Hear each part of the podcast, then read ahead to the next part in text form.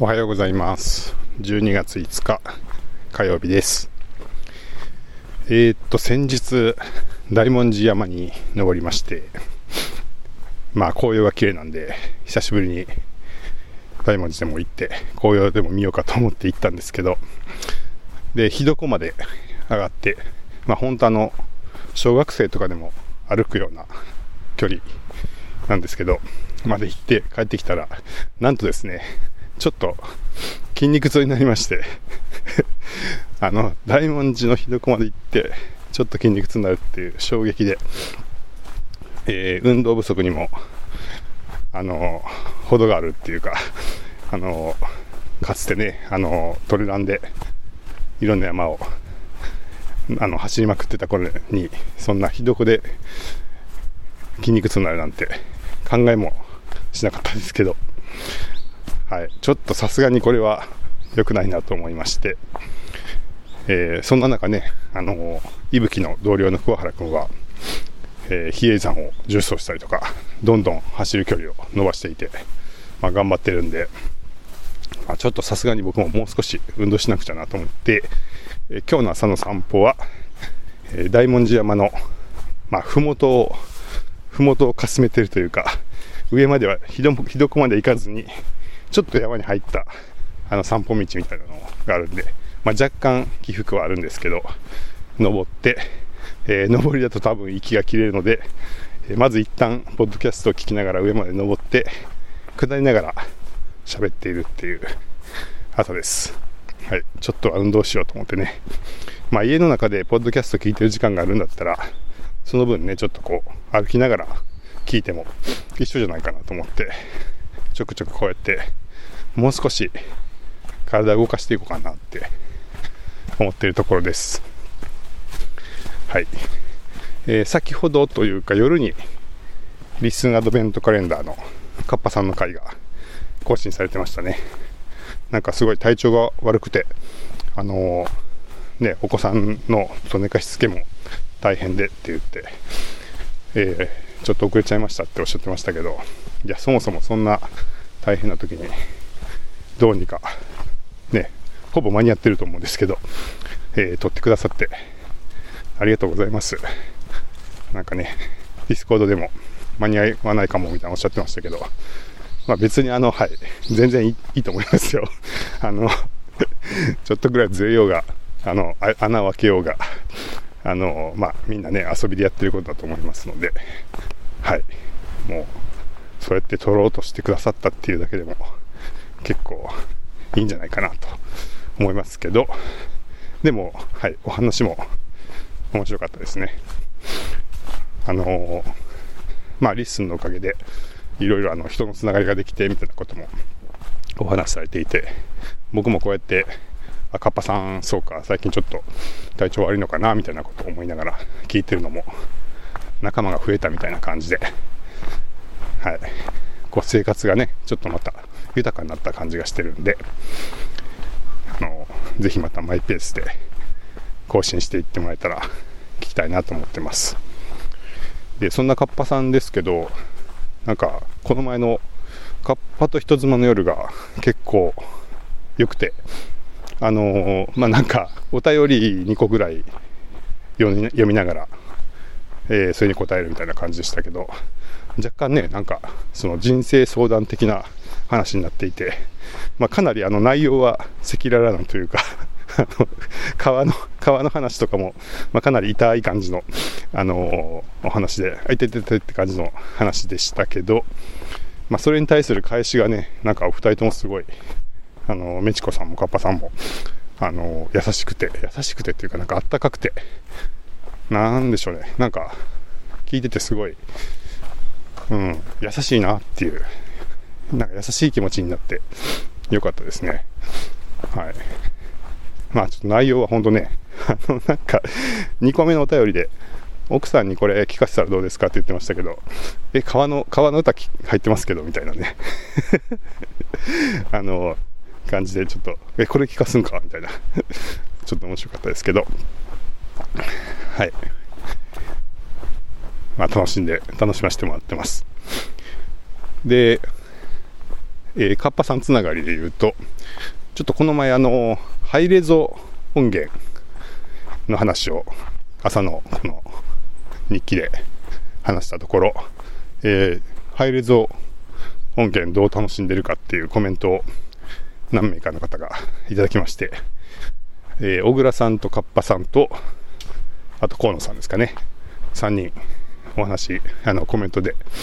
いただきまして、どうもありがとうございました。はい。大倉さんのめちゃくちゃ長いコメントですごい詳細に教えていただいて、はい、すごい参考になりました。なりました。で、まあ、まず、まずの感想は、あの、やっぱ反応いただくのはこういう方なんだなっていう、あの、というのは、まあ、やっぱ普段からちょっと音質とか、あと音楽にこだわってる、まあ、 LISTEN 音楽部のお二人ですよね、その、カッパさんと小倉さん。やっぱりそういう方は、あの、ハイレゾで聞かれたりしてるんだなとか、えー、あと、まあ、河野さんもね、えー、レコード屋さんをされてるので、まあ、そういう意味ではプロというか、あの、でもあると思うんですけど、まあ、そういう方々がやっぱり、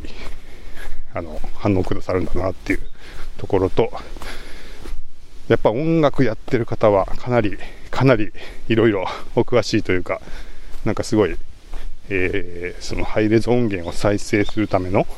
え、ソフトを入れて、え、それで聞いていますとか、いろいろおっしゃってて、ああ、そう、やっぱそういう方が、そういう音源を使って音楽楽しまれてるんだっていうのが分かりました。はい。で、まあ逆に一方でというか、あのー、まあ別にあの、この声日記そんなたくさんの人聞いてないと思うんで、別にあの、全員が聞いてるみたいなもんじゃないんで、あれですけど、そのコメントをくださらなかった方というか、まあ、反応がない方の中には、まあ、そんなハイレゾって何みたいな感じとか、まあ、特に聞いてないよみたいな方も多いのかなって思うんで、まあ、逆に言うと、あのー、そういう比率なのかもなっていう、あの、まあ、ちょっとこう音楽とかお好きであのすごくよく聞く方とかが、まあ、結構こだわって聞いてらっしゃるけど、まあ、普通普通の方って言ったらあれですけど、あの、まあそうですね、その以外の方っていうのは結構そんなに普段馴染みがないぐらいの割合なのかなっていうのをちょっとコメント読みながら考えてたところです。いや、どうなんでしょうね。まあ、あの、もともとその、 LISTEN のね、あの、ハイレゾ化っていうのは、 Discord で、ちょっとハイレゾで配信がしたいですっていうご要望があったから、えー、まあ、ちょっと検討してるんですけど、あの、まあ、あの、そうですね、小倉さんがおっしゃってた、えー、っと、ハイレードじゃない音源をアップして、それをアップコンバートしてもそんなに、えー、変わらないんじゃないですか、みたいな話で、まあ、それはごもっともで、まあ、もし対応するとしたら、えー、まあ、ロスレス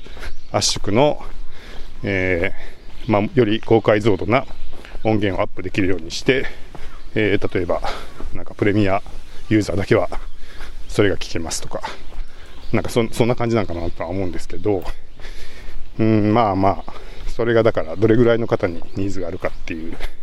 ところがですよね。うん。まあどうなんでしょうね、本当に。あの、まあ僕は、そのステレオで頑張って聞くと、ああ、ちょっと違うなって感じますけど、じゃあ普段の音楽全部それで、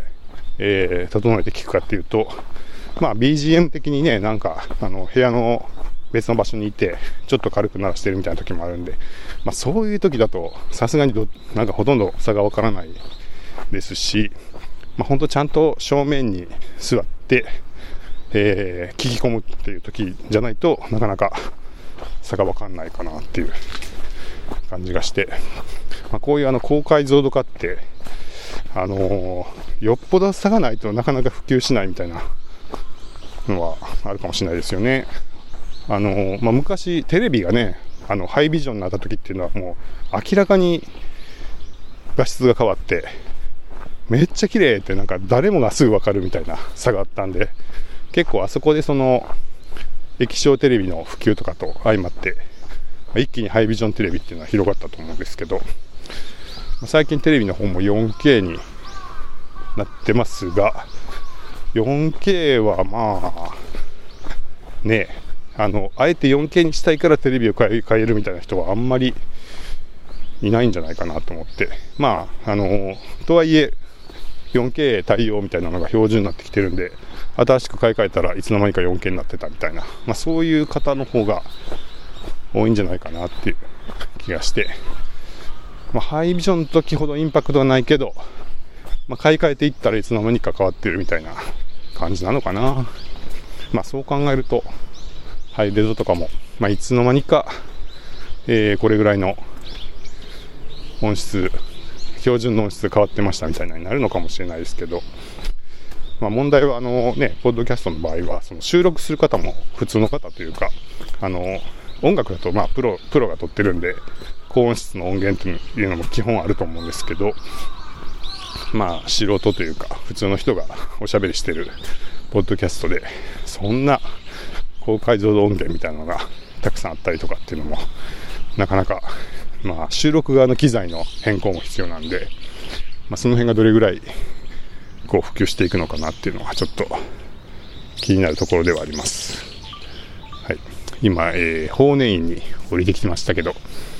えー、なかなか境内、紅葉が綺麗でちょっと思わず写真を撮ってしまいました。はい。まあなんかそんなこと思ったんで、どうでしょうね。まあ、対応していくと徐々に、徐々にちょっとずつ広がっていくみたいな感じなのかなっていうのを思いましたね。はい。まあ、あのコメントいただいた皆さん、ありがとうございました。えー、じゃあ、今日もちょっと曇り空ですけど、一日皆さんも楽しく過ごしてください。